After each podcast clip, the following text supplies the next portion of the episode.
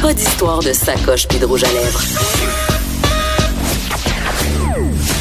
Du front, des idées, du crâne. Les effronter. Euh, on est avec Elisabeth euh, Hosking. Si vous la connaissez pas, vous allez la connaître parce que euh, c'est une enfant pas comme les autres, une adolescente de 17 ans, une enfant prodige, on peut dire ça comme ça. C'est une planchiste. Bonjour Elisabeth. Bonjour. On te reçoit aujourd'hui parce que, écoute, tu vas participer bientôt à ta première compétition sur le circuit professionnel, le Burton US Open, c'est au Colorado.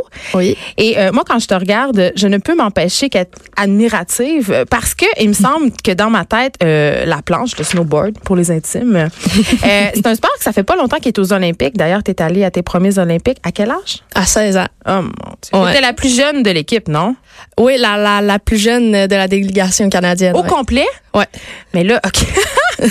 Quand- OK. Ben, on va parler de ton rêve olympique puis depuis quand tu fais euh, du snow euh, dans quelques instants. Mais comment tu te sentais de te rendre aux Olympiques à 16 ans alors que tu étais justement la plus jeune de la délégation? Est-ce que les gens agissaient avec toi comme si tu étais un peu leur petit enfant? Est-ce qu'ils t'avaient adopté?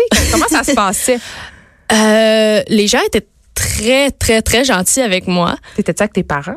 Euh, mes parents, ils étaient, ils sont allés visiter, c'est sûr. Euh, mais tu sais, on a les, les athlètes qui ont, ils habitent dans le village. Ça, c'était vraiment cool. Oh, qu'est-ce qui était cool là-dedans?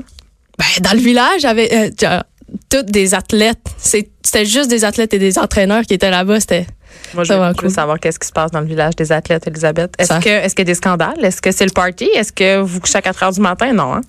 ce qui se passe dans le village olympique reste dans le village olympique. Colin! non, c'est pas vrai. C'est pas vrai. Non, c'est c'est vraiment cool. Il y avait, il y avait plein de, il y avait plein de, de, de, de buildings différents. Euh, tu sais, t'avais la cafétéria un peu comme l'école où tout le monde se ramassait là-bas. Tu sais, il y avait une salle de jeu. Il y avait des, il y avait une salle avec des TV pour regarder des sports ou des d'autres d'autres chaînes euh, avec des avec des chaises de massage. Ouais. Toi, c'est ça qui t'a le plus marqué, les chaises Non. de massage? Tu sais, quand Je suis sur la allée rue une fois. Mont-Royal, tu peux te faire masser le dos. Non, j'étais allée une fois, mais c'est cool pareil. Moi, j'ai tout le temps peur. J'ai tout le temps peur que ces chaises-là me blessent le dos. J'ai tout le temps peur. Je, je trouve que c'est à utiliser avec parcimonie. Tu devrais faire attention, Elisabeth. Ouais, ouais. Écoute, à quel âge tu as commencé à faire du snow? Parce que c'est pas, euh, il me semble, tra- un sport traditionnel chez les filles. Est-ce que tu t'es mis, euh, est-ce que tu faisais du ski avant? Ouais, ben, euh, je faisais du ski depuis trois, depuis l'âge de trois ans. Euh, après, comme petite sœur, j'étais jalouse de mon grand frère qui faisait du snow. En fait, j'étais toujours jalouse de ce que mon grand frère avait parce que je voulais être comme lui.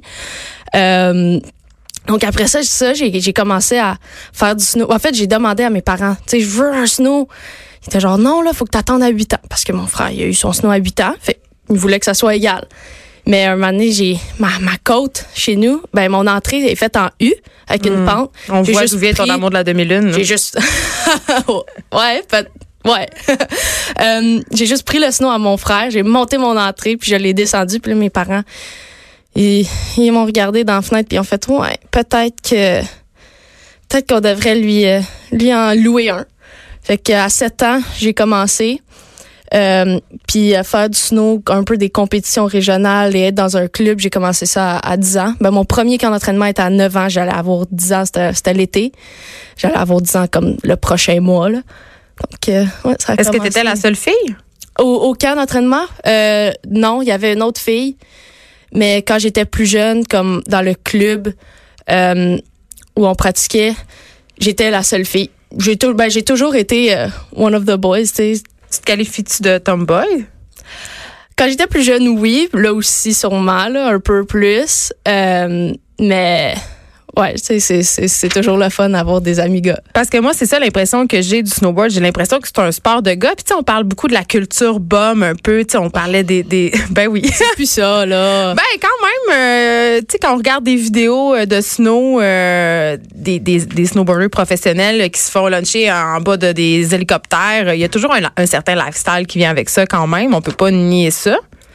Ben, plus vraiment pour vrai, là. Vraiment, c'est- c'est c'est- c'est plus rendu ça. Euh, euh, maintenant, il y a beaucoup de plus de, de réglementation avec des compétitions. Tu sais, juste au, championnat du monde, je me suis fait, euh, tu sais, euh, un pipi test, là. Ah, je, je faisais pas allusion au fait que vous étiez tous des drogués. Non, non, non, non, mais non, je sais, mais tu sais, c'est, c'est ça encore la, c'est ça, ça encore la, la vision que le monde a pour les snowboarders. Mais tu sais, je veux je veux juste dire que c'est vraiment plus rendu ça. Là, la- C'est ça, c'est un vrai sport, c'est Ouais. exigeant. Ouais, parle-nous de ça justement. Parle-nous de ton entraînement. Parle-nous de ce que ça demande euh, comme sacrifice. C'est quoi ton horaire? Euh, mon horaire, c'est je suis souvent partie et pas à la maison et pas avec mes amis. Puis ça, t'aimes pas ça? C'est tes amis Ben, c'est sûr- ben, c'est sûr que ma, ma famille puis mes amis, ça me manque. Tu sais, c'est. On- je comme- J'ai j'ai 17 ans, je vais avoir 18 ans cet été. Fait qu'en ce moment, je suis en train de manquer beaucoup de fêtes de 18 ans. là. Tu sais, c'est un gros milestone pareil. Là. Puis en même temps, tu vas au cégep dans un programme de sciences nature, donc tu réussis quand même à Ouais. concilier tes études avec tout ça, même si tu es toujours euh, à t'étudies à distance. Comment ça se passe?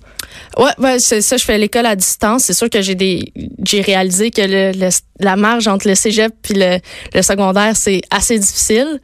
Donc, euh, j'ai essayé la session passée d'être euh, étudiante temps plein. Je vais un peu plus là.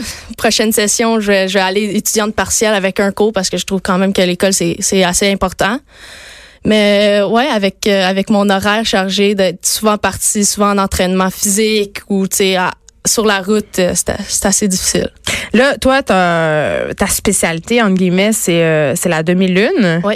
Comment on s'entraîne? Est-ce que Parce que là, tu sais, toi, tu t'en vas en voyage et tout, mais proche de chez toi, tu sais, t'habites où? Comment ça se passe?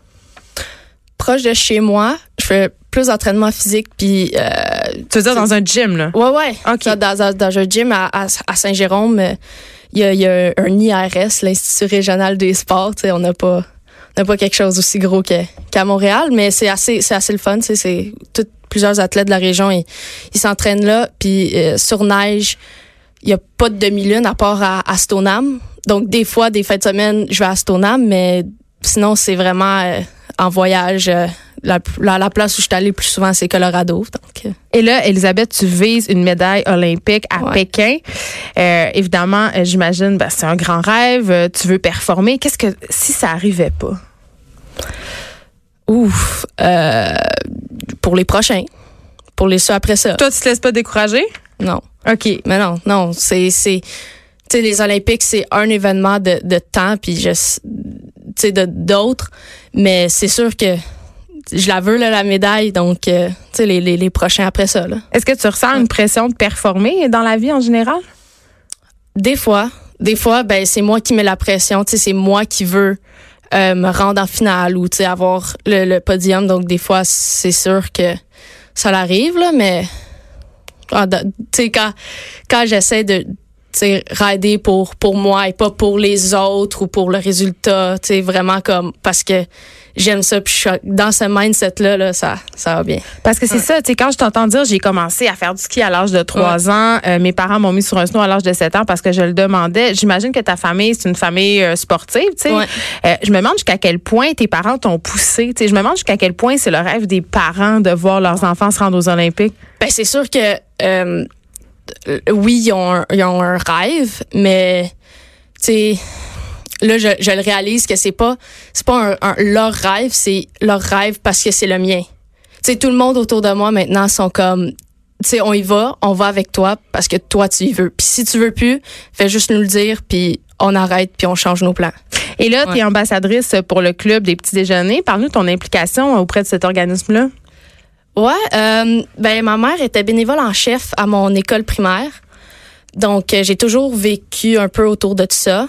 Et après, euh, tu sais, je voulais continuer rendu au, au secondaire avec ma ma carrière un peu en sport. Je voulais je voulais juste continuer à m'impliquer. Donc euh, maintenant, je suis ambassadrice puis je suis capable de faire des servir des déjeuners à d'autres écoles puis inspirer des jeunes. Donc, tu t'impliques vraiment pour vrai, là, tu Ouais, y vas. ouais, ouais. OK. Euh, à part une médaille d'or aux Jeux olympiques de Pékin, qu'est-ce qu'on te souhaite euh, dans un temps plus rapproché? Là, je pense qu'il va y avoir une soirée bénéfice le 9 mai. Oui, oui, une soirée bénéfice pour m'encourager dans mon prochain euh, cycle olympique. le 9 mai au Mirage. Donc ça, je, je suis vraiment, je suis vraiment excitée pour ça. Mais sinon, c'est d'autres compétitions et d'autres entraînements. C'est ça ta vie. Tu fais. euh, puis est-ce que tu vas aller à les fêtes de 18 ans de tes amis? Tu penses? C'est quand le moment où tu as un petit break? T'en as-tu? Ouais, ouais. euh, cette semaine, je, suis à la maison. Après, la semaine prochaine, je repars pour deux semaines aux États-Unis. Puis je reviens deux mois avec euh, rien, ben, de l'entraînement physique, euh, du repos. Puis la soirée le 9 mai, que, dont j'ai vraiment hâte. Mais après ça, euh, après ça, c'est juste un autre trois semaines. Ben, juste un autre. Un trois semaines euh, de retour aux États-Unis. Après, c'est, un peu plus l'été, là. Mais écoute, on va te la souhaiter, Ouais. Elisabeth Hoskin, ta médaille, puis on va aussi te souhaiter des fêtes d'amis. On va te souhaiter de manger des chips, puis euh, c'est cool que tu aies servi des petits déjeuners. Merci d'avoir été avec nous. Merci à vous. Merci à tout le monde de nous avoir écoutés. On se refait ça demain euh, de 9 à 10. Il y a Richard Martineau qui suit dans quelques instants.